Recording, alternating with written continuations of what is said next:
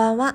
声のブランディングコーチピラティス講師の小山由佳です。この放送は自分らしさで生きていきたいママのためのボイトレやピラティスの知識をもとにあなたの表現力を引き出す伝え方の教科書です。今日のお話は1年かけて1年生になるというお話です。これはまさにうちの長女が今1年生なんですけど入学式の日に担任の先生からもらった言葉で一番ビビビビッと私の心に刺さった言葉だったんですけれど大人になった私たちにもこれはとても大事な考え方だなって思うことがあります。それは大人だからもう結構しっかり思い込んでしまっている。私これ苦手って思うことってないですか？私の場合はですね、えー、3人以上の輪の中に入ることが私は苦手なんですね。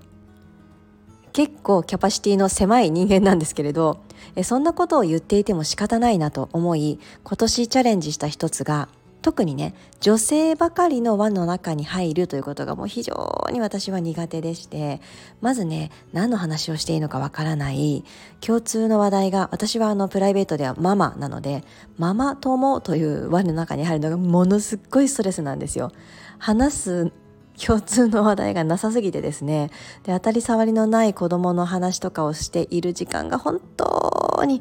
これ何の時間？って思ってしまうタイプでしてだからもう避けて通りたいって思っていたんです。まあそれは一つのあの避けて通れるプライベートのことだからいいんですけれどもことこれが仕事だったりことこれが自分が叶えたい何かの環境の場でそういったことになっているとあもう苦手だからとか言って逃げてられないなと思ったんです。苦手なことには何か原因がある。私ははっきり分かっています。女性が集まるそういった場所で古くは女子校ですね。女子校育ちなんですけどあんまりいい経験をしていない。ちょっと怖い。避けて通れるものだったら避けたい。あそれだったら別に少人数でいいや。あいやいや結構私一人でも大丈夫だ。っていう形でどんどんどんどん単独行動が増えてしまったんです。まあそれでも生きていけないことはないんですけれど3年ぐらいそんな風にして過ごしてしまうとですねやっぱり限界が出てきてよく聞きませんか？3年くらいで私たちこうスパンがこう切り替わるなので新しいフェーズに行くなんて聞いたこともある方もいらっしゃるかもしれないんですがまさにそんな感じが今年でしてポーンとね女性の輪の中に入ってみたんですね。でそこで何を学んだかというと皆さんと初めましてだからこそ最初の自己紹介をする頻度がものすごく多くなったんです。毎週毎週自分とはこういうものですっていうことを伝えていくっていう時間が1分から3分くらいあるんですね。そういう練習を繰り返しているうちに私今現在自己紹介の精度がものすごく上がったんですよ。でもなかなかなくないですか？私もうこれまでの去年とかね比べると自分の自己紹介をするシーンなんてほとんどなくて。なので自分が何者なのかっていうことがあんまり分析してこなかったというか向き合う時間が全然なかったんですよ。でもそれ普通ですよね。普通に暮らしてたら自分とはこういうものでっていうことを誰かに発表するようなことって全然ないじゃないですか。だから急に「はい自己紹介してください」って言われると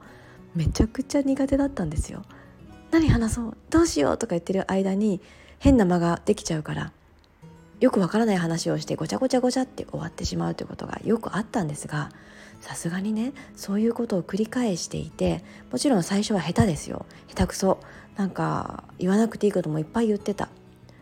でもそれを1分間で短く端的に伝えるような練習をしていたおかげで今日まさにリアルの場で初めましての人たちの前で自己紹介する場面があったんですね。そうとは知らずに参加したらそういう場所がありましてほっと思って私何言うんだろう何言うんだろうってわりかし中盤だったんですよ私の番が回ってきた時に。その時に驚くほど自分自身が落ち着いていてで私はこういうものであるっていうことをすごくね短くコンパクトに伝えそして皆さんがこちらを向いてうんうんって聞いてくださっているっていう表情なんかも楽しくあの確認しながら話せている自分にすごく驚きました。あ私1年かけて苦手だった自己紹介とか大勢の人の前でたった一人だけが話すという自己紹介というシーンちょっと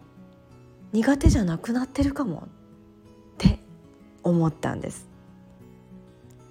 1年生の娘を見てても思うんですけれどあれ4月はこんなことできなかったよね。